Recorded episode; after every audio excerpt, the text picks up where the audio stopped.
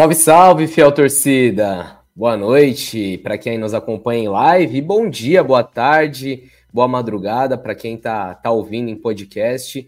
A gente chega na noite desse domingo para repercutir é, a vitória heróica do Corinthians sobre o Grêmio, com um jogador a menos desde os nove minutos do primeiro tempo.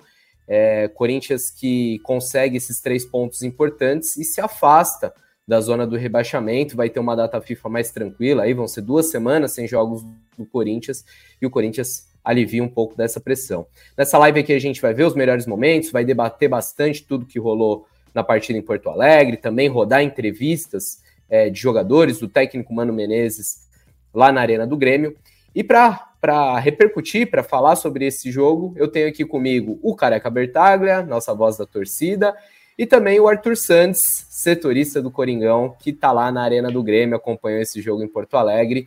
É, eu vou começar com o Arthur, que estava no local dos fatos, é, e queria que você desse suas primeiras impressões, Arthur, sobre o jogo, é, sobre o que você viu da postura tática, acho que também da entrega do Corinthians, né? Tem jogos que é muito mais na, na vontade, na aplicação, na determinação do que realmente na técnica. Hoje nem dava para cobrar isso do time, porque além de ter um jogador a menos, o Corinthians enfrentou um gramado horrível. É, então, queria que, que você começasse dando suas considerações iniciais aí sobre o que viu do jogo e qual a sua análise e como isso repercute também para esse finzinho de ano do Coringão. Boa noite, Cassucci, boa noite, Careca, todo mundo que está com a gente. É, que sufoco, né, cara? Até que poderia ser um sufoco maior, né? Olhando em retrospectiva, assim, mas foi um sufoquinho. É, o Corinthians acabou nem jogando tanto, né? As circunstâncias se impuseram é, ao longo do jogo. Começou até bem, assim, os primeiros 10 minutos ali, 11 contra 11, começou bem, conseguiu dividir bem o jogo, assim, contra o Grêmio. É, e aí depois tem a expulsão do Bruno Mendes, tem um lance que a gente vai falar bastante, né, do possível, suposto pênalti no Matheus Bidu. É, e depois disso, o jogo ficou, todas as circunstâncias do jogo ficaram em torno do 11 contra 10. O Grêmio, o Grêmio 11 contra 11 já é um time muito forte no Brasileirão, com um a mais em casa, embalado, é, podendo ser líder, foi ainda mais. Aí tá o lance da expulsão do Bruno Mendes, que não tem muita discussão, né? A discussão tá se antes disso foi pênalti no Bidu ou não.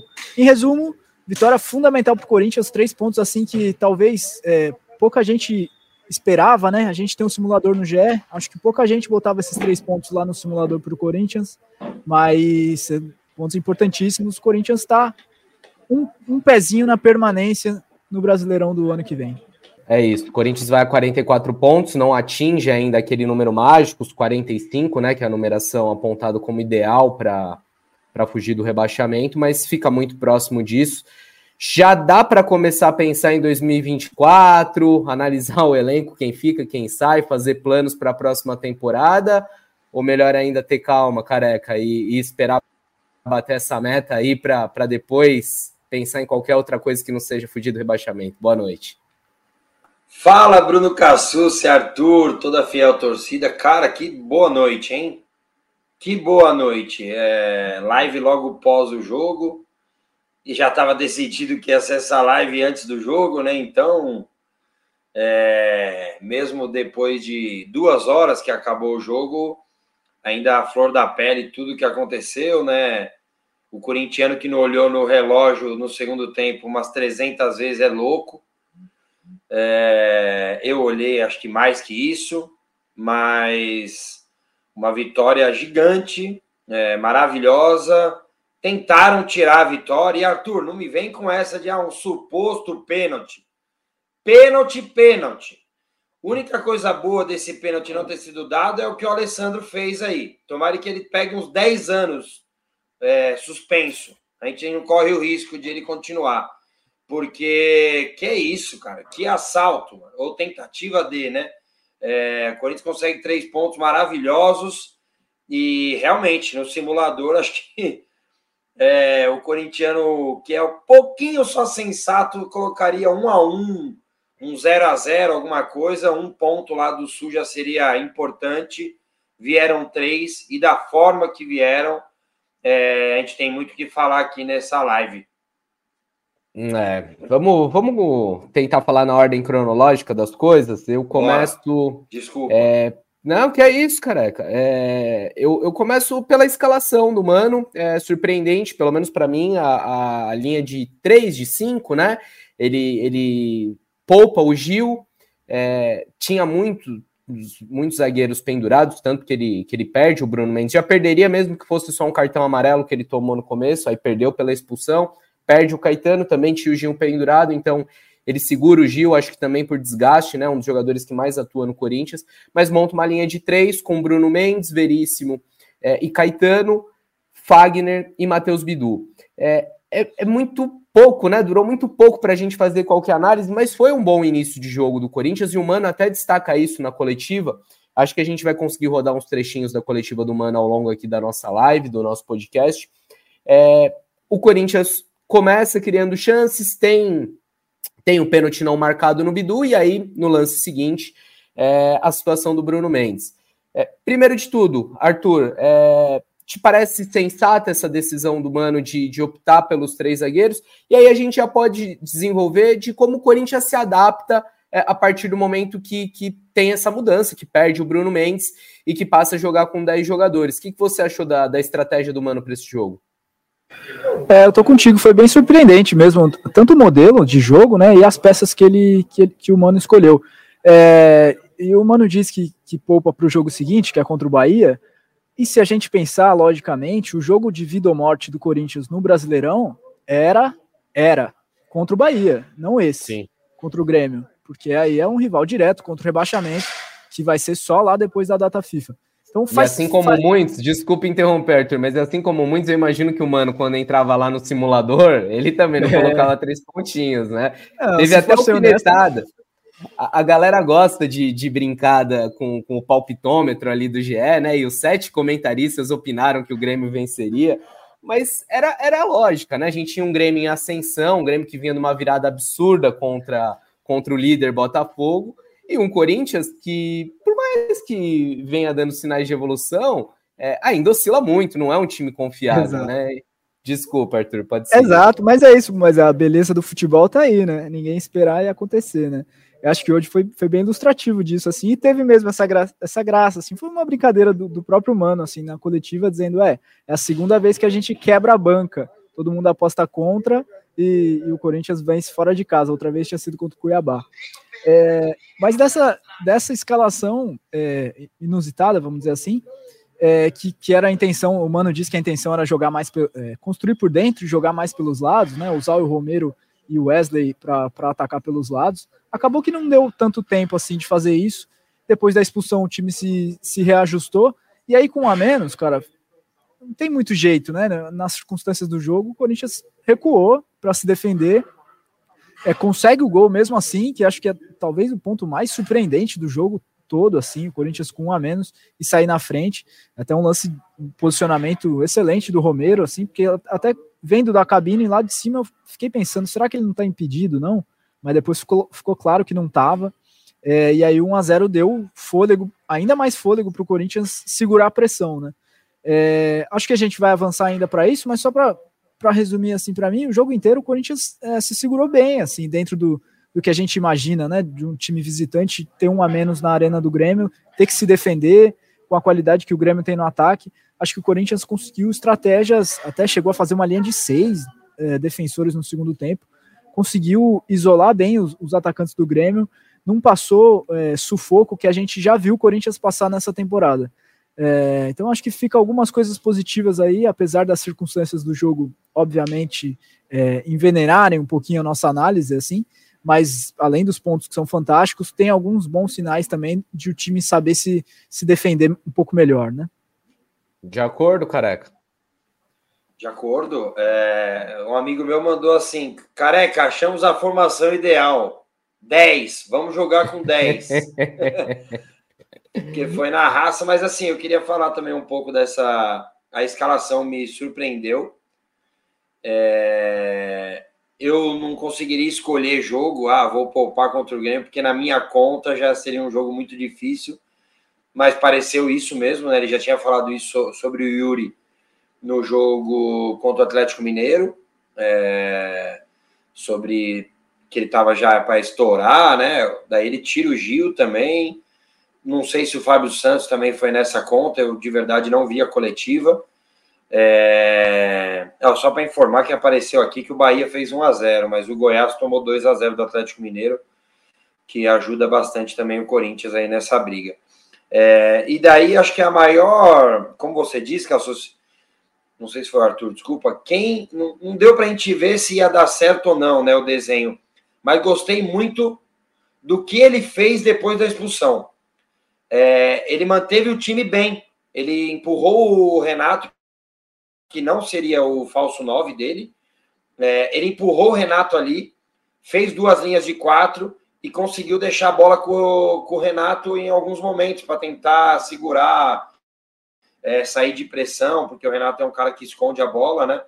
É, então, gostei é, principalmente do que ele do que ele achou de alternativa. É, claro que não é aquela situação de um zagueiro expulso num 4-4-2, daí você tem que tirar um atacante para recompor, né? Era um 3-5-2 ali a ideia inicial. E daí ele só desceu o Fagner, que inclusive fez um grande jogo, né? Fazia tempo que eu não vi um jogo assim do Fagner. Ele que dá assistência para o Bidu, né, do lance do pênalti. Defensivamente foi muito bem, mesmo com o segundo tempo, 80% das jogadas do Grêmio serem ali com a entrada do Ferreirinha. Ele se portou muito bem, o Fagner, é, até para sair alguns contra-ataques, né? Cavou a expulsão, que na minha opinião também foi exagerada, né? Do, do Bruno, Bruno Alves, ah, se não me engano. É, mas bom jogo do Fagner. Ele desceu o Fagner, desceu o Bidu, que também fez bom jogo. E daí a, a dupla de defesa, o Caetano me surpreendeu, né? O Caetano é um cara que costuma jogar bem na linha de três é, para ter saída ali, mas foi exigido e se portou bem. E o Lucas Veríssimo, cara, jogou demais. Eu não tenho os números dele aqui, né?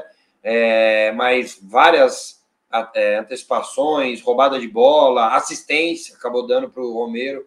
E não foi uma assistência qualquer, né? Que ele cabeceou é, jogando para o meio da área. Ele olhou ali o Romero é, o Corinthians foi muito bem, foi sólido e conquistou uma vitória com a cara do Corinthians, com aquela é, eu sou maloqueiro, corintiano e sofredor, e foi assim, cara, foi assim.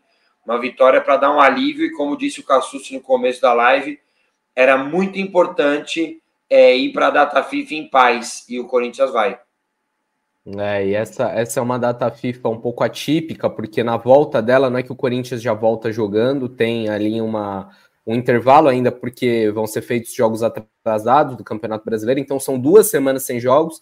Imagina se, se o Corinthians vai para essa data FIFA ainda com, com 41, 42 pontos, numa rodada em que o Bahia vence. É, tudo bem, o Cruzeiro perdeu, ainda está lá embaixo, a gente grava. O Vasco empatando. O Vasco, o Vasco empatando, né? Mas seria uma situação incômoda. É, essa, essa situação é, é inacreditável, inaceitável para o Corinthians sob qualquer cenário, né? A gente teve o Duírio dando entrevista na, na sexta-feira admitindo que a folha salarial é de 22 milhões. E esse time com essa folha milionária é mirando um objetivo muito pequeno, que seria pequeno para qualquer elenco, ainda mais para um elenco que custa 22 milhões. Mas fato é que o Corinthians vai muito mais tranquilo para essas duas semanas, passa uma tranquilidade para o seu torcedor. É, e matematicamente ainda não está livre do rebaixamento, mas é, até pelo que os outros apresentam, pelo, pelo que a gente vê do Corinthians, é, tudo leva a crer que, que vai escapar. É, voltando, o Careca é, elogiou muito Veríssimo, concordo, melhor em campo. Uh, gostei do Romero, da aplicação dele, Romero. gostei muito do Maicon, fazendo um papel invisível ali de fechar espaço e de se dobrar, correr muito é, para preencher mesmo o meio de campo. É, e acho que o Mano também é, foi muito bem, fez uma leitura certa antes do jogo e durante o jogo. É, toma uma decisão arriscada de tirar o melhor jogador do Corinthians no intervalo, mas que claramente estava sem função, porque o Renato Augusto, depois da expulsão, passa a jogar como um centroavante de costa para o gol, num campo extremamente pesado, e ele não tinha quem acionar, porque Romero e Wesley quase não passavam, né? É, então acho que o, o, o, Mano vai bem, o Corinthians não consegue ficar com a bola, precisava até se defender um pouco mais com a bola, acho que era é algo que, que o time poderia ter feito melhor. É, entregou muito a bola para o Grêmio, mas se fechou muito bem, é, com linha de quatro, com linha de cinco, com linha de seis em alguns momentos, é, já que o Mosquito e o, o Romero recuavam bastante, é, e uma atuação bem, bem valente, bem heróica, como o Careca falou, é, com a cara do Corinthians. É, e a gente falou muito do, do, Lucas Veríssimo aqui na, na live, no podcast, nesse início de, de bate-papo, e você teve a oportunidade de falar com ele na saída de campo, né, Arthur? Acho que vale trazer um pouquinho é, do que falou o zagueiro do Corinthians. É, ele ficou, ele, cara, ficou muito satisfeito com a atuação, mas também a atuação coletiva, assim, foi a grande impressão que me passou, porque o Corinthians é, teve que, a gente fala sempre superação e tal, né? Mas, cara, é como o time ter que se adaptar em campo a uma expulsão que acontece aos 10 minutos. E aí, no meio do no começo do jogo, você não, você não para 15 minutos, como no intervalo, para conversar com o seu técnico. Cara, é tudo no improviso ali. 10 minutos, você tá com um a menos, tá contra um time que tá tentando ser líder. E o Corinthians conseguiu se acertar. E, e passa muito sim pelo Lucas Veríssimo, porque camisa 9 do Grêmio, todo mundo sabe quem é, tá mal de centroavante o Grêmio, mas mesmo assim, é, mesmo contra o Soares, o Veríssimo pô, fez um trabalho que, que foi melhor em campo mesmo, assim. É, e aí ele fala quando, quando sai, né?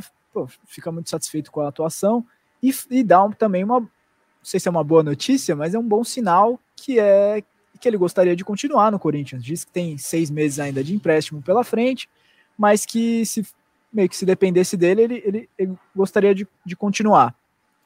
E ainda em campo, né? Tava pensando aqui, pô, e ainda num, num sistema diferente, com três zagueiros, o encaixe da zaga do Corinthians é, é, tem sido Gil e Veríssimo, né? Os dois se encontraram muito bem e ali ficaram protegendo a área.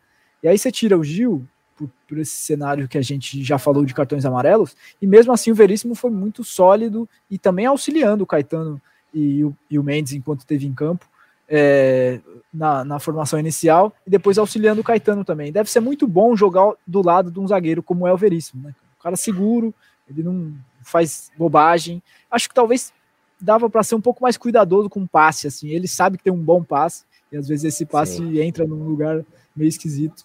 Mas, não, grande jogo do Veríssimo. Acho que um, um, ótimo jogo do Corinthians também, do sistema defensivo. Acho que ficou provado que, que talvez com mais tempo de mano vai ser bem duro de, de furar, né?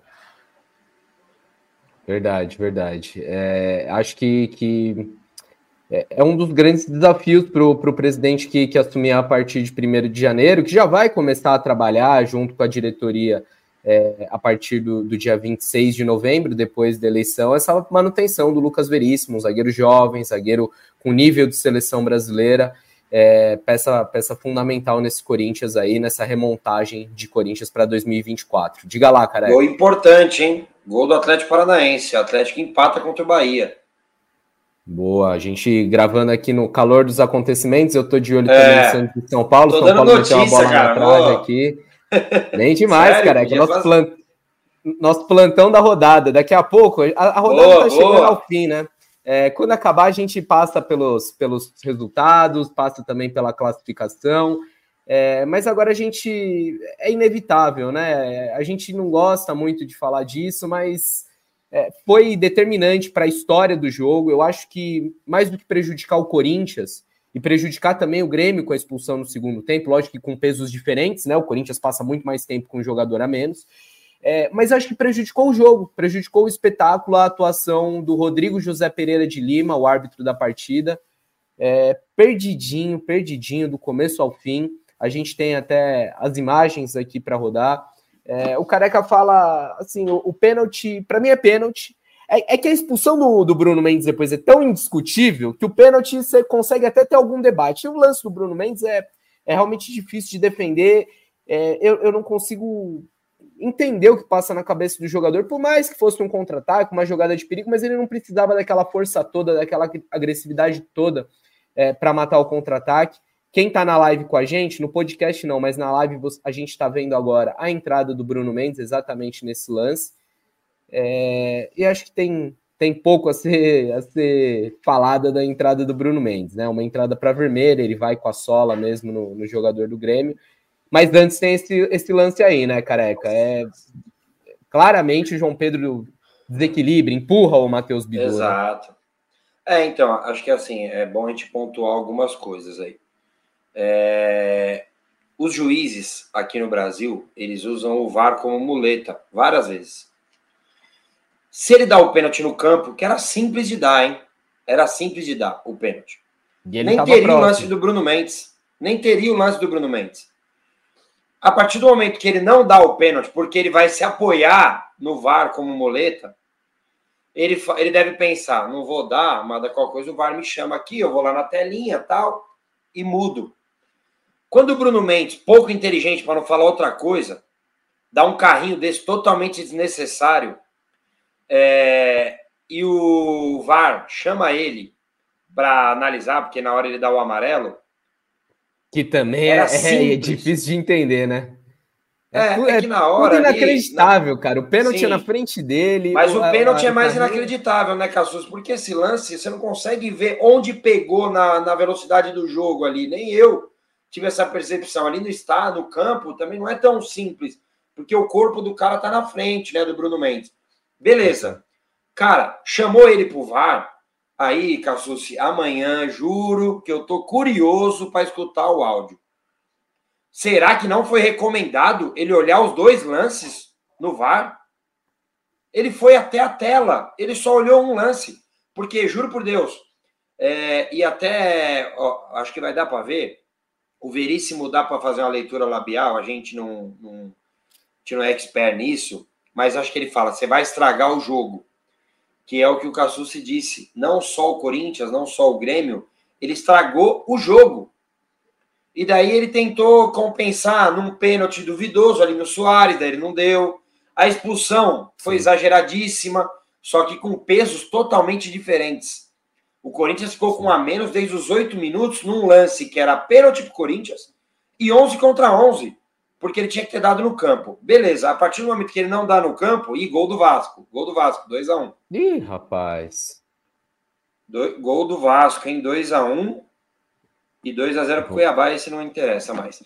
É, um a partir desse... o, Goiás, o Goiás tá perdendo ainda, né, careca? Tá perdendo, mas fez, Mineiro. fez 2x1 e tá com um a mais. É, foi um jogador expulso, o Igor Rabelo do Atlético Mineiro. O Goiás tá com um a mais e tá buscando ali, né, a, a vitória. Mas vamos, ah, o empate, quer dizer. Mas vamos continuar. A essa hora que o Veríssimo fala, você vai estragar o jogo, você vai estragar o jogo. Então, é, era um lance para mim, pênalti para o Corinthians, 11 contra 11. A partir do momento que ele não dá o pênalti, ele tem que expulsar o Bruno Mendes, olhar o pênalti e dar o pênalti, pô. Sim. Ele expulsa é o Bruno Mendes e pênalti para o Corinthians. Porque um lance não, não anula o outro. Só que, cara, ele nem olhou, Cassus. Isso que me, me, me, me dá dúvidas, cara. Será que ninguém. Será que o Trace não falou, ó, vamos também verificar o pênalti aqui? Ninguém falou nada pro cara. Não é, é possível. É, Pênalti para mim muito claro. Eu também estou bem curioso para ouvir os áudios do VAR, porque se, se, o VAR recomenda a revisão, o árbitro tem que, tem que olhar no monitor, né? É, vamos, vamos entender o que, que passou naquela comunicação. É, mas aí agora eu vou pedir para a nossa produção rodar outras imagens, porque a consequência disso é o Corinthians fica muito irritado, né? Os jogadores a todo momento lembrando o árbitro desse fato, é, da não marcação do pênalti, e no intervalo, o, o Alessandro Nunes, o gerente de futebol do Corinthians, de maneira completamente desequilibrada, tal qual foi na entrevista a respeito do Júnior Moraes meses atrás, é, vai até é, a, a, a, sala do VAR em que é feita a, a geração das imagens, né? Precisa a gente até explicar isso para o nosso espectador, para o nosso ouvinte do podcast.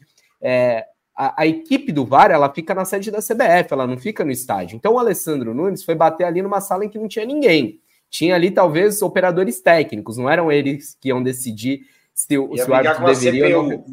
É, e, e, ele vai e a gente está vendo as imagens, provoca uma confusão enorme, bate lá na porta, depois seguranças do Corinthians se desentendem com o jornalista que estava filmando e, e, tentaram tirar o, o, celular da mão dele, algo também inaceitável.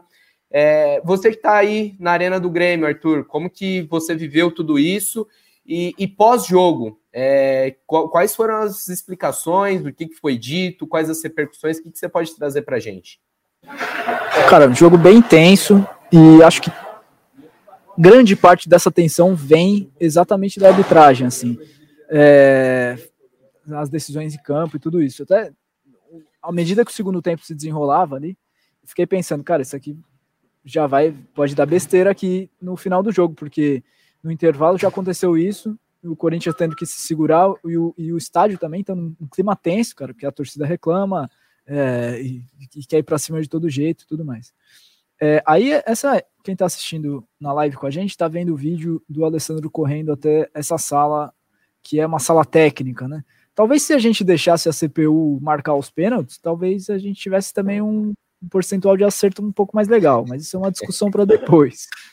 É, claro, a atitude né, é inaceitável, né? A gente não pode aceitar esse tipo de coisa é, no futebol. O Alessandro falou sobre isso depois, ele, ele admite que, que errou, né? Que, que indevidamente foi até essa área é, que não é para ter ninguém do Corinthians ali, ninguém do Grêmio, é uma área reservada.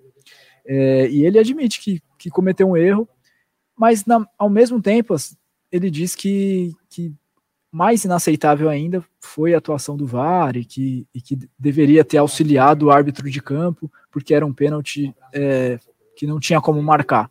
Então ele se desculpa, ele admite o erro, mas ao mesmo tempo reforça que, que a atuação é, prejudicou o Corinthians. Então um pedido de desculpa meio assim, mas falou sobre isso. É, foi o último a falar aqui na zona mista, é, e a arbitragem foi um dos assuntos principais assim do, é, do pós-jogo aqui. O Mano Menezes falou, é, todo, todo mundo que falou, obviamente, reclamou da, da atuação da arbitragem.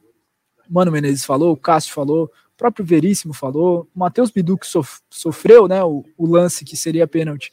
É até curioso que ele tá saindo a gente pergunta: e aí, Bidu, foi pênalti ou não foi? Ele falou: ah, é óbvio que foi, pô, vocês não viram aí?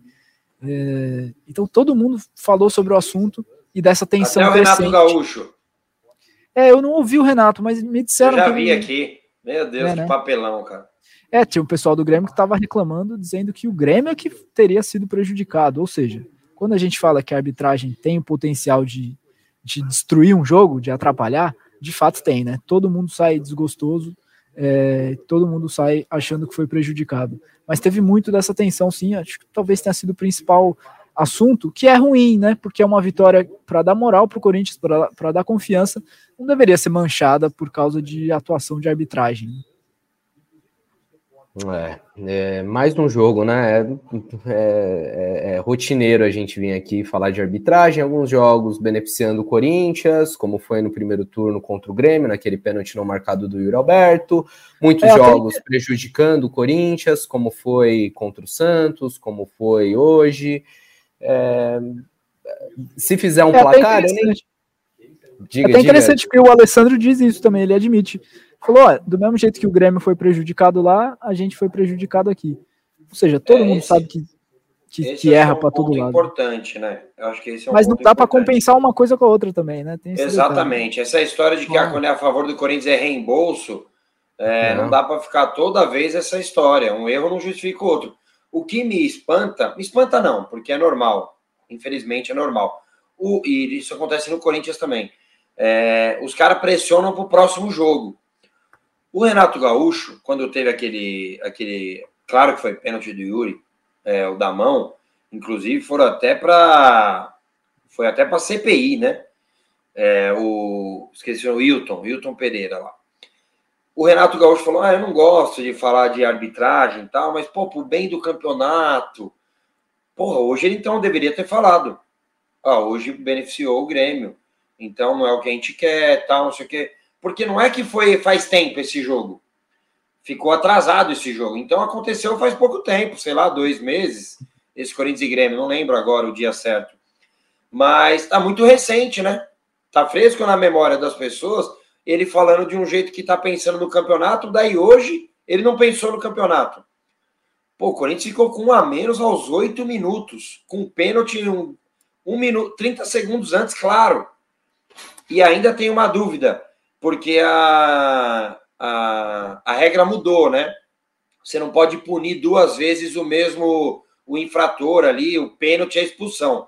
Somente é, quando acabou Bahia Atlético 1 a 1 somente quando o jogador não disputa a bola. É, aí a única coisa que seria interpretativa é isso: se seria amarelo ou vermelho. Porque a falta é muito clara. O Bidu, eu acho que ele nem atrasa a passada, ele está se equilibrando numa área que era um pasto é, para finalizar e o cara faz uma carga nele. O pênalti é muito claro. E isso que não pode ser tratado como, ah, mas é, foi duvidoso, ah, mas não sei o quê, ah, mas eu reembolso. Não, cara, erro é erro e o de ontem foi grave. Quando tem é um erro, como foi grave também o da mão do Yuri. Quando tem um erro que é um lance duvidoso, pô, a gente nem fica aqui chorando. É, mas um erro muito claro assim tem que ser falado. É, e no fim das contas, quem perde é o campeonato, cara. Não é, ah, o Corinthians é prejudicado, o Santos é prejudicado, o Vasco, todos os times têm do que se queixar. É, no fim das contas, quem perde é o campeonato, é o produto. Como perdemos com, com um gramado horrível que, que foi o jogo de hoje. É claro que um Corinthians em Grêmio, num, num gramado digno, num gramado decente, seria um jogo muito mais atrativo. É, o jogo foi legal pela emoção que teve, pela entrega do Corinthians, pelo desespero do Grêmio, por tudo que estava envolvido. Mas como espetáculo, perdemos todos. E seria ótimo, é, eu não, não vou mais esperar isso do Duírio, faltando um mês e meio para o fim do mandato dele, mas que o próximo presidente do Corinthians, e e no geral, o presidente dos clubes, é, tivessem interessado em melhorar isso, não apenas reclamar quando seu time é prejudicado, porque senão vira um campeonato de quem grita mais. Hoje meu time foi prejudicado, eu vou lá, mando ofício para a CBF, dou entrevista xingando todo mundo, é, faço barraco batendo na sala do VAR, e na rodada seguinte vai ser outro clube, outro clube, outro clube, e assim a gente vai com um produto menos interessante. Mas, careca, eu tenho uma boa notícia para você. Você não Opa, vai ter lá. que ficar esperando até amanhã, até segunda-feira, para ouvir Saiu. o áudio do VAR. Saiu o áudio do VAR. É, eu não ouvi, acho que o Arthur também não. Olha só. acabou de sair, a gente vai, a gente vai ter Vamos o privilégio de escutar junto. Vai ser um, um inédito do VAR. É, a Raquel, é, nossa Vamos produtora, Vamos lá tá ver a groselha na, que eles ponta, falaram. Na agulha. Vamos lá, Raquel, solta pra gente aí, por favor, o material disponibilizado pela CBF.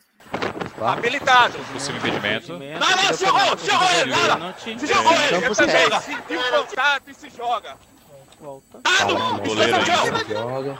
Mão do goleiro. Sai não! Jogou, jogou. Chama abaixo. Zona neutra. Possível falta. Segura, Rodrigo. Segura, Rodrigo. Jogadores das suas costas! Cartão amarelo, tá? Baixa o braço. Número 25. diagonal baixa. Segura, Rodrigo. Diagonal A. Cartão amarelo. Aí. O número do cartão, número. 25 do Corinthians, tá? PJ mostrando pela investida 3. Posso autorizar? Ei, posso autorizar? Segura, segura. Ele encosta os braços no corpo dele, tá? Tem até o contato com a perna do lado do jogador, mas isso não faz derrubar. Ele tenta ele, ele cai. Não é esse contato que faz derrubar o jogador. Tá. Perfeito. Real concordo e ele ainda, e ele ainda tá? traz a passada para queda. Já atrasa, Segura o jogador de branco ainda traz a passada que cai. Rodrigo, tá autorizado, cara. A área tudo checado, pode seguir. Checa essa falta aí, essa tá? entrada. Cartão amarelo número 25. Lá na área, tudo checado. Sai, sai. Escuta, escuta. Já foi checado, não foi pênalti. Ok? Fica aqui, não adianta. Olha aí. Vai. Ah, aí. Estamos Meu Deus. PG mostrando agora. Atrasa passado, não tem nada disso, né, gente? É. Não, e outra coisa, se ele quiser atrasar passado é uma opção dele, pô. Ele tá se equilibrando num passo para finalizar. Pega tá? Que absurdo, mano. Tem dobra de articulação, perna em riste. Vê a jogada toda. Normal. Perfeito, traço. Tô esperando você, traço. intensidade. Segura, checando okay. possível cartão vermelho. Eu vou okay. recomendar a revisão, tá? Pode Só pega o número dele. Número 25. Ok? Bem, acho que, okay. que tá claro a partir desse ponto aqui a gente já pode continuar que foi um erro em equipe, né? Porque erra o árbitro que não marca o pênalti. Recomendo revisão para e erra o VAR vermelho do é, número 25. Na interpretação de um lance, e assim, eu não consigo ver isso que eles estão falando. Primeiro eles falam que o Bidu se joga, depois atrasa a passada. E aí, o, trecho... toque não é, o toque não é que faz ele cair pelo toque. Pela, como assim, cara? Mão nas costas. Esse é, é meu trecho favorito. E sabe o que é o mais engraçado, para não falar outra coisa, né? É, o final, aí já no final, ele falando da expulsão, ele sugere uma avaliação. Por que, que no pênalti ele não sugere? Pô, eles vão ficar pela televisão, eles estão vendo o lance, e mesmo assim eles estão falando que não foi. Cara, aí é demais, mano. Aí é demais para mim. Esse é o meu trecho favorito, assim. É, alguém fala ali, não, sei quem é. tem as duas mãos nas costas e um toque, uma perna na outra, mas nada disso derruba, não é, é. suficiente para derrubar. É, exato. Ah, é, é, piada. Difícil, cara. né, galera? Não sei nem o que acrescentar depois disso. É Complicado, é uma hein? briga com a imagem, né? É uma briga com a imagem. Nossa é... senhora, é. É, é, o nível da, da arbitragem que temos. É, a gente tá com um probleminha na geração de sinal do Mano Menezes. Vamos ver se até o fim da nossa live aqui a gente consegue rodar alguns trechos. É, mas acho que é, que é legal trazer o que você pegou aí, Arthur, não só do Mano, né, que talvez a gente não consiga rodar, mas me parece que você falou com outros jogadores. Um ponto de atenção é o Cássio, né, que a gente viu sendo substituído e saindo também com gelo no joelho. É, ao que parece, nada muito grave, né, Arthur? Isso, ele saiu. Sa... Quando saiu de campo, né? Acabou o jogo, os jogadores desceram é, do campo. Ele saiu com, com gelo no joelho bastante gelo, assim, né? Eles fazem uma proteção, amarram na perna, tem bastante gelo no joelho. Daí o Cássio foi até o vestiário e falou: é, pô, senti, é, o joelho travou, né? Ficou duro tal. Às vezes você quer ser herói, mas é melhor não, né? Melhor sair para não atrapalhar. Daí foi isso que ele disse é, e saiu, e dizendo que ia ver com, com a doutora, né? Com o departamento médico do Corinthians. E só que quando ele voltou, né? Porque os jogadores vão, tomam banho, né? E depois saem do vestiário para ir embora para o hotel. E, e, aí ele já sai sem esse gelo. Então, que já, já é um bom sinal. E depois acho que já tem um sinal definitivo que o Bruno Maziotti, é, que é fisioterapeuta, chefe de, de performance em saúde do Corinthians, saiu falando sobre o Cássio, dizendo que não, a princípio não, não demanda tanta preocupação assim, é claro que tem exames, né? Tem avaliações é, nessas duas semanas aí para o Cássio voltar a jogar contra o Bahia. Mas a princípio, o, os primeiros sinais assim são, são mais tranquilizadores. Não seria nada grave com o joelho do Cássio. Se for assim mesmo, tranquilo, ele volta a jogar contra o Bahia, normal. É, mas também fica o detalhe do Carlos Miguel, né? Que entrou, foi seguro também. Talvez não tenha sido tão exigido assim, porque as chances que o Grêmio teve é, a maioria foi para fora, né? Mas. Ele repôs mal umas bolas lá, hein, é, gente? Isso que eu ia dizer, foi mal na reposição. Teve uma, uma lá que foi bem perigosa, a primeira, talvez. É, amarelo no Veríssimo, forma, gerou amarelo no Veríssimo. É isso mesmo, é verdade. Mas de todo Ali, jeito. Eu acho que tem um pouco do gramado também, vocês não acham? Que ele tava naquela área bem Pode prejudicada ser. e aí é um, é um Cara, tava bem meta, ruim. Né? Tava bem ruim. Ele tava meio assim. ansioso, ele já chegou e já bateu. O mano até deu uma dura nele uma hora lá, que ele acelerou também uma quebrada. Cara, o time inteiro foi muito bem hoje, assim. É... Mas já que foi falado, né? E semana passada eu até. Normalmente no Twitter eu... as pessoas falam uma opinião diferente da minha, eu debato tal. Mas teve esses dias que eu até dei uma apelada que se alguém estava achando falha do Cássio contra o Bragantino, ou está perseguindo os maiores ídolos da história, ou não sabe nada de bola, né? Esses caras que não sabem nada de bola, hoje eles devem estar tá bem escondidinhos, hein? Porque o Cássio foi muito seguro. É, ah, mas não fez nenhum milagre, tirando a bola do. a falta do Soares, que foi uma baita defesa. Se ele pegou aquelas bolas com tranquilidade, é porque ele estava bem posicionado. É, fez boas defesas sem rebote, que era importantíssimo, porque as, a área do Corinthians estava lotada de jogador do Grêmio. Então, o Cássio fez um grande jogo junto com alguns outros que eu também já elogiei aqui, mas acho que todo mundo foi bem, tirando que eu achei. Não gostei da entrada do Mosquito, é, e principalmente do Juan, cara. Às vezes ele parece que vive no mundo da lua. Ele roubou uma bola faltando um minuto e meio, que ele podia sair correndo lá para a linha de fundo, o jogo acabar ele quis bater no gol de trás do meio de campo. Eu falei, ah, não é possível que ele tentou fazer isso aí, cara. É, é, é mano, essa hora aí eu. Que desespero que eu fiquei. Eu falei, mano, os caras vão atacar mais duas vezes.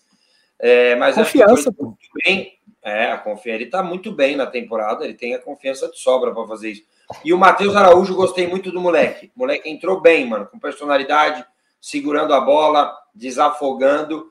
Mas acho que Fagner, Veríssimo e Romero foram os melhores do Corinthians. Boa. O Juan hoje só não entrou pior do que o Fausto Vera no, no jogo Nossa, de, de quinta-feira. Meu Deus do céu, ele conseguiu que errar. Olha que ele tropeçou na bola com a Susi. Terrível, terrível. Conseguiu Nossa errar 100%. Senhora, 10 de parecia 10. que ele tá com a bola do Kiko, aquelas grandonas, tá ligado? E nem sequer foi relacionado para o jogo de hoje, né? Nem ficou no banco. O Mano preferiu levar o cantilho do que o Fausto Vera. É, vamos ver como fica para o ano que vem, né? A gente vai ter tempo para debater isso. A gente ainda tem, como eu falei, duas semanas aí de data FIFA, então é, certamente vai ser um dos assuntos que, que a gente vai debater. Acho que outro assunto legal que pelo menos a gente pode passar para quem não conseguiu acompanhar o noticiário, informação que o Marcelo Braga trouxe hoje no GE. É, o Corinthians não vai ser obrigado a comprar os 50% dos direitos do Matheus Bidu, já que ele não atingiu aquela meta que tinha em contrato, né? Se ele jogasse pelo menos metade dos jogos do Corinthians na temporada, é, o Corinthians teria que comprar mais 50% dos direitos dele junto ao Guarani, então é uma economia aí para o Corinthians, é um dos assuntos factuais que eu acho importante a gente passar. Mas tem mais assunto quente para a gente falar na nossa live, no nosso podcast, é, porque tem Mano Menezes. É, Arthur, você quer se despedir antes aí, meu velho? Eu sei que é, é, é um é um negócio quando a gente vai ficando em estádio. Eu já passei por essa experiência como setorista que, que vem um segurança e fala: e aí, vai muito tempo ainda? Aí daqui a pouco passa o Pressão. Tá e o jogo já acabou, já acabou o quê? Duas horas atrás, quase três horas, né? Então eu é imagino é que sua vida não tá fácil aí. A TV ao vivo é isso, né? Como diria o comunicador, né? É, exatamente, cara. A gente estava falando aqui, quem prestou atenção? Que é isso, hein, Arthur? Deitou agora, hein? Gostou, né? Você gostou? Então, a gente estava falando aqui, quem prestou atenção viu. O pessoal estava desmontando, levando grade para cá e para lá, e sofá que passa e vem que vai. Agora fecharam umas portas aqui, cara. Tô com medo de ter que passar a noite aqui. E como tem data FIFA, acho que só abrem lá pro próximo. Vixe, vai ficar aqui duas semanas. Vai Mas lá, é isso. Foi... Tem voo para pegar depois, vá descansar. Isso. Descansar não, porque a gente ainda tem matéria para fazer, né? Mas é tem texto ainda, mas vamos lá, vai dar tudo vai certo. Lá, Parabéns pela Prazer cobertura. falar com vocês, amigos. Parabéns, Arthur. Gente. Boa viagem aí. Até mais, obrigado. Mais no, no Zap, valeu. Pé quente, hein? É, precisa me mandar mais vezes, cara, que eu vou fazer esse lobby. Mas você é só para viagem ou você viajar só para Itaquera ou para outra cidade você quer? não, eu vou para onde me mandarem trabalho. Falou, Tem gente. aproveitar, mano. Quinta-feira o Premier me mandou pro Rio, eu aproveitei. Bom é demais. Valeu, gente. Até Valeu, mais. Arthur. É, e agora a gente vai com o Mano Menezes. Tá, tá na agulha aí, avisa a nossa produção. Vamos ouvir a análise do treinador, as impressões dele a respeito da partida. Fala aí o treinador do Coringão. Valorizar muito a vitória, porque ela era fundamental no, no momento que estamos atravessando, porque é, são jogos muito duros, né? A gente, a gente tem visto os jogos é, dos, dos, nossos adversários é, do campeonato. Você vê que decide um detalhezinho para cá, um detalhezinho para lá. Mas eu, eu tenho que elogiar muito a, o comportamento da equipe, a entrega da equipe para não só construir a vitória com a menos, como, como mantê-la depois. É, eu acho que é importante dizer para estabelecer algumas verdades sobre o jogo que o Corinthians iniciou 11 contra 11 melhor. E já tinha chegado duas vezes antes da penalidade máxima que, que, que não foi marcada. E, e que o fato né, de não ter marcado no campo é, provavelmente ocasionou o lance da expulsão justa de Bruno. Claro. Expulsão não é indiscutível. Né? A entrada foi uma entrada para cartão vermelho. Só que provavelmente, se o pênalti é marcado no campo, esse lance não, não iria existir. Tá? É, e aí você ficar com um ameno num jogo duríssimo como esse, desde, desde o, de o início, quase, claro que interfere no jogo. Interfere tanto que depois, quando o jogo ficou 10 contra 10, nós voltamos a criar chance de gol. O que permite a gente né, elaborar um pensamento se o jogo fosse 11 contra 11, seria um jogo muito bem jogado, porque, porque o Grêmio tem uma ótima equipe, mas a gente veio apresentando algumas melhoras eh, nesses, nesses últimos jogos e acreditava muito que a equipe poderia hoje entregar um jogo de 90 minutos à altura do que, do que o jogo ia exigir para a gente sair com a vitória. Então ela foi de superação por circunstâncias que aconteceram no jogo e tornou ela mais dramática porque, porque com 11 contra 11 já seria difícil, imagina 10 contra 11 na maioria do, do tempo.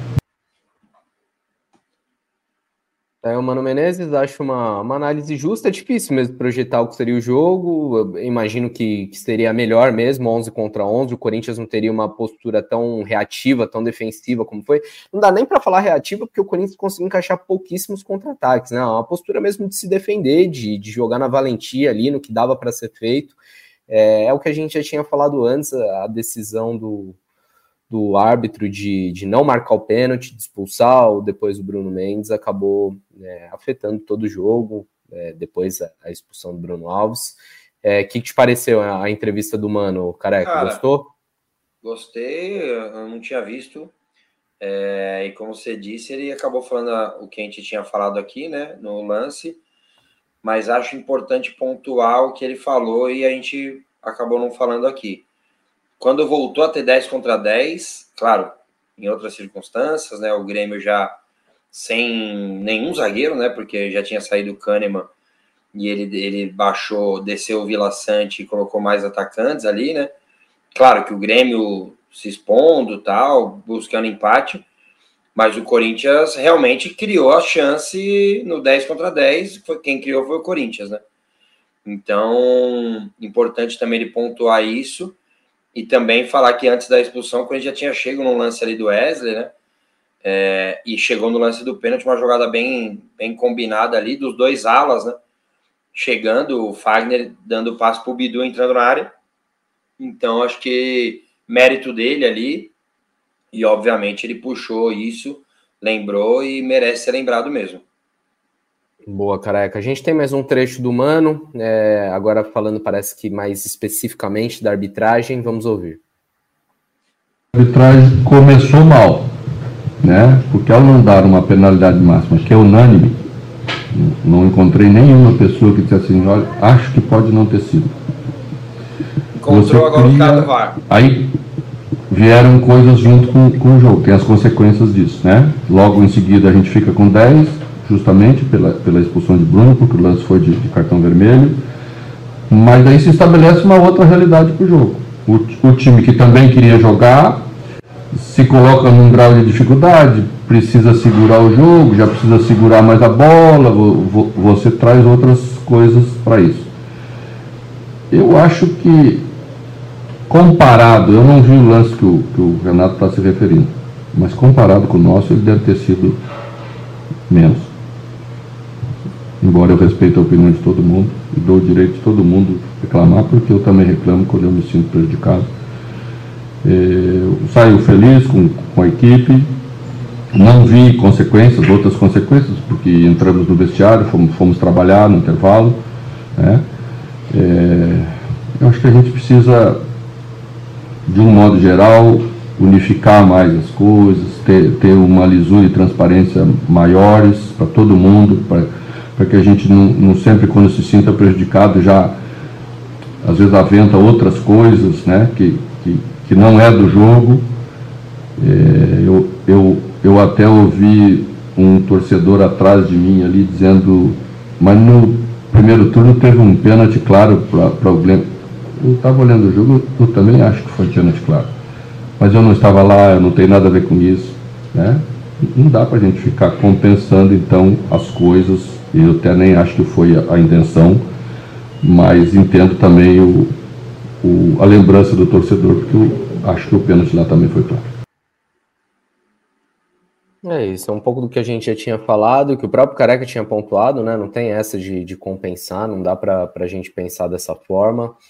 É, tiveram outros trechos legais, falando aí mais de jogo, mais de bola, que é o que a gente gosta de falar no fim das contas, né? É muito chato esse assunto arbitragem. Mas aí esses outros trechos você confere na nota que está no GE. Globo. A gente tem é, essas declarações do Mano em texto, em breve também vai ter em vídeo que a gente está é, tá subindo lá. É, então fica aí uh, um trechinho da coletiva do Mano.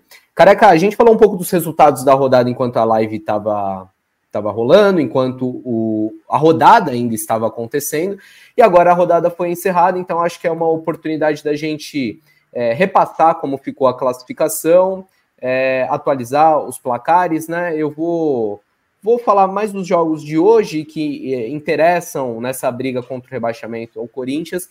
Um resultado ruim foi a vitória do Vasco, fez 2 a 1 no América Mineiro. Paê marcou no finalzinho um gol de falta que deu sobrevida ao Vasco, vencendo em São Januário. O Vasco sobe e vai a 40 pontos, não consegue ultrapassar o Corinthians na próxima rodada, mas o Vasco tem um jogo a menos, né? É, pelo menos é o que a Cruzeiro. classificação. É um duelo, um confronto é, direto contra o Cruzeiro. Né? É, é, o Vasco tem 33 jogos, o Cruzeiro tem 32. O Cruzeiro ainda tem um jogo para fazer contra o Fortaleza, se não me engano. É, precisa tirar esse atraso, mas são times que, estão bem abaixo do Corinthians. Corinthians, 44 pontos, termina a rodada. Impressionante. Na frente do Internacional, na frente do Fortaleza, a dois pontos do São Paulo, na 11 colocação. É, outro jogo que interessa nessa briga aí, o Santos empatou com o São Paulo. Santos é, que tinha ultrapassado o Corinthians na última rodada, agora foi ultrapassado de volta. O Santos fica com 42 pontos atrás do Corinthians. O Goiás vai definhando, já difícil vislumbrar o Goiás escapando do, do rebaixamento, perdeu para o Atlético Mineiro em Belo Horizonte. É, o Goiás está na 18ª colocação, atrás do Cruzeiro, tem 35 pontos é, tem nove pontos a menos do que o Corinthians. Acho que a gente já pode colocar o Goiás é, fora dessa briga com o Corinthians. Talvez ainda brigue ali é, para escapar na, na, primeira ali, né? Ficar em 16, uma briga com quem está mais abaixo, com Bahia, com Vasco, mas acho que já não é a briga com o Corinthians. É, o Bahia, que também falamos, empatou, empatou com o Atlético Paranaense, também fica ali naquele bolo com 38 pontos é, são seis pontos a menos do que o Corinthians, e o Cuiabá venceu o Fortaleza, o Cuiabá já, já desgarrou, já está na frente do Corinthians, está com 47 pontos, é, o Corinthians com 44, como falamos. E aí, careca, próxima rodada, o Corinthians pega ainda Bahia, confronto direto, Vasco, Bahia em casa, Vasco fora de casa, Inter em casa, é, e finaliza, fecha o campeonato contra o Curitiba fora. Ou seja, todos os times que estão ali na parte de baixo da tabela, é, o Curitiba já, já foi, é, os outros três ainda na briga. O que, você, você vê para o Corinthians nessa reta final de campeonato, careca? É, na verdade o Curitiba não foi ainda, né? Porque ele pode chegar ali na pontuação, né? Do que hoje é o Bahia, né? É, inclusive foi isso. Que... né, careca? Não, sim, sim, não. não 29 pontos razão, é muito claro. pouco. Né? Mas você sabia que eu fiquei numa felicidade de o Curitiba não tá, chegar morto contra o Cruzeiro, porque ele tinha ainda aspirações, né? É, e ganhou do Cruzeiro, que foi importante para o Corinthians é, ontem. Cara, acho que é assim. É, quando eu falei isso aqui na última live, né? Quando você tem um resultado negativo em casa, que foi o que aconteceu com o Corinthians na quinta-feira, e daí você olha a tabela e é o Grêmio fora. Você fala. É, é complicado, porque eu peguei um jogo em casa, os outros, os rivais ganharam, né? O Santos tinha ganho fora do Goiás. É, teve um outro resultado que foi ruim para o Corinthians no, no, no, dia, não lembro qual. E, e daí você fala, puta, se não somar contra o Grêmio, podem se aproximar. O Corinthians agora ganha do Grêmio e tem um jogo contra o Bahia, que obviamente a vitória livra o Corinthians é, de vez, né? É, mas se a gente colocar aqui, hipoteticamente, se o Corinthians tivesse empatado hoje com o Grêmio, ou perdido do Grêmio, o Corinthians chegaria nesse jogo contra o Bahia numa situação assim: ganhou, escapa, empatou, é ruim, perdeu, ferrou. É trágico. Hoje um, e aí faltando três um... rodadas para o fim do campeonato, né, careca? Aí vira um hoje até um... Exato. Hoje até um empate daqui 15 dias, nós vamos falar disso mais para perto, né? O importante é até você não perder do Bahia. Às vezes acontece uma coisa ou outra no jogo, claro, o Corinthians tem que ganhar do Bahia. Mas já o empate já não é tão ruim, porque você mantém o time a seis pontos de você, né? O, quem está caindo hoje. Então, uma vitória importantíssima do Corinthians é, para tudo, né? Para confiança, para ter paz é, e principalmente na parte da tabela, que é onde o Corinthians precisava pontuar é, depois de ter feito um bom primeiro tempo contra o Atlético, é, ter cedido o empate e ter conseguido hoje uma vitória muito grande, né? Uma vitória na raça, uma vitória com muita cara de Corinthians. E, e que o Corinthians agora acompanhe alguns jogos que interessam sim a ele nessa, nessa data FIFA, né? Porque aqui a gente é muito bagunçado, né? A data FIFA sim terá jogos, né? É, é, o Cruzeiro joga contra o Vasco, o Fortaleza, cara. Fortaleza, Bruno Cassus, é que hoje o Corinthians passou. O Fortaleza hoje ele tá na briga pela zona Loucura, do né? rebaixamento. Né? Ele tem dois jogos a menos.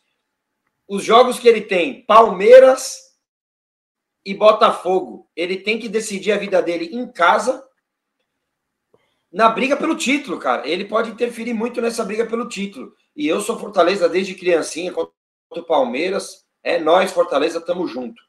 E aproveitando e falando em tabela, o Vitória na Série B hoje subiu, ganhou fora de casa e tá na Série A no ano que vem. É isso Vou aí. Caraca, a gente pra, já. Bahia. a gente já está revisando tudo que é setorista para ver se, se, o problema é nosso pé quente, nosso pé frio mesmo, porque tá difícil, Corinthians, né, cara? Quem diria que a gente ia chegar em 12 Nossa de novembro senhora. aqui fazendo conta, olhando tabela de, de rebaixamento, mas é a realidade que Pelo se apresenta. De Deus, é, eu vou, vou pagar uns comentários aqui no nosso chat. Hoje a gente está com uma audiência bem legal, agradeço todo mundo, não só no YouTube, mas também na página do GE. É, tem o Rodolfo Gomes, que está sempre com a gente, mandando um abraço. É, falou que não quer falar de arbitragem, que não vai criticar o time hoje, mas que quer falar da arbitragem. É, pediu para mandar o um salve, está mandado. É, tá mandado. Tem a Eliane Correa, tem um torcedor do Santos aqui, tem o René Lima.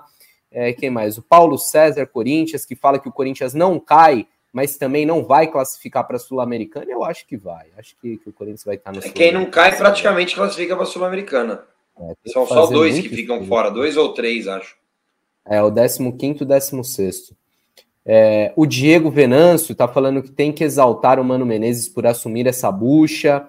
É, e realmente o Corinthians é inegável, melhora com o Mano Menezes. Ainda tem muito problema e não, não dá para esperar mágica em um mês de trabalho, com um elenco que é o mesmo que a gente criticava quando era o Lázaro, é o mesmo que a gente criticava quando era o Luxemburgo, mas acho que é, é possível sim ver um time mais organizado. Enfim, um abraço para todo mundo que, que acompanhou o programa, que teve com a gente aqui na live, no chat. É, e o Corinthians voltará a campo é, daqui a duas semanas, no próximo dia 25 contra o Bahia, na Neoquímica Arena já com um novo presidente. Vai ser um barato isso daí, porque o Corinthians tem eleições que acabam às 5 da tarde, a CBF marcou o jogo para 6 e meia, então o Corinthians vai a campo já sabendo. Em casa, que, em casa na Neoquímica Arena. Nossa. Será um dia de muito trabalho. de muito trabalho para os setoristas. É, e para quem acompanha o Corinthians de perto, né? Para os seus sócios, para os seus conselheiros, para os seus candidatos. É, a gente vai fazer uma cobertura intensa disso. Já posso adiantar aqui, nessa semana, é, a partir de amanhã, segunda-feira, todos os dias a gente vai trazer as propostas dos candidatos para as principais áreas do clube. Então, amanhã a gente começa é, com clube social, com direito a voto ao fiel torcedor, as melhorias no Parque São Jorge que cada um promete. Vai ter um dia dedicado às finanças, um dia dedicado à Neoquímica Arena, um dia dedicado, é claro, ao futebol profissional, é, política de contratações, a montagem do elenco, também um dia dedicado à base. Então, cada dia dessa semana, um assunto com as propostas dos candidatos. E no dia 23, quinta-feira da outra semana, bem ali na boca da eleição, lives, entrevistas ao vivo com Augusto Melo, candidato da oposição, e com André Luiz Oliveira, o André Negão, candidato da situação. Então fique ligado no GE, a gente vai trazer todas, toda a cobertura, né? Uma cobertura completa da eleição do Corinthians, tudo que tiver também de factual, de assunto novo, os desdobramentos aí de, dos bastidores do Corinthians, né? O que, que rola, e a gente sabe que, que a coisa está quente no Parque São Jorge, ainda mais com essa proximidade da eleição. Então você fica sabendo tudo no ge. Globo. É, vamos encerrando nossa live por aqui, nosso podcast. Careca, obrigado pela participação nesse domingão, foi bom demais, meu velho. Valeu, Bruno Cassucci. É... E, cara, não dá para a gente não fazer uma menção honrosa é, ao futebol feminino do Corinthians. Ainda ontem, é, eu dei uma sorte aí, estava tendo um torneio de futebol na quadra que eu participo ali, e apareceu Tamires ali. E daí batemos um papo tal, fizemos uma foto. E ela até fez um vídeo no meu, no meu Twitter ali, convocando a Fiel, que compareceu hoje na Neoquímica Arena, na semifinal do Campeonato Paulista Feminino. E foi um sonoro 8 a 0 contra o rival. Corinthians 1, 2, 3, 4, 5, 6, 7, 8, Palmeiras 0. Corinthians está na final do Campeonato Paulista. É... E, cara, uma vitória maravilhosa, né? Contra o maior rival. E treinador tinha falado uma besteirinha ali do Palmeiras, né? Que, pô, que absurdo. O Arthur Elias convocou 10 jogadores do Corinthians. Acho que dá para convocar mais, hein? Pelo que foi o jogo, dá para convocar mais. Grande vitória das Brabas da Fiel, 8 a 0 E é isso, cara. Muito feliz com a vitória também do, do Corinthians masculino, né? Vitória muito boa, grande, gigante.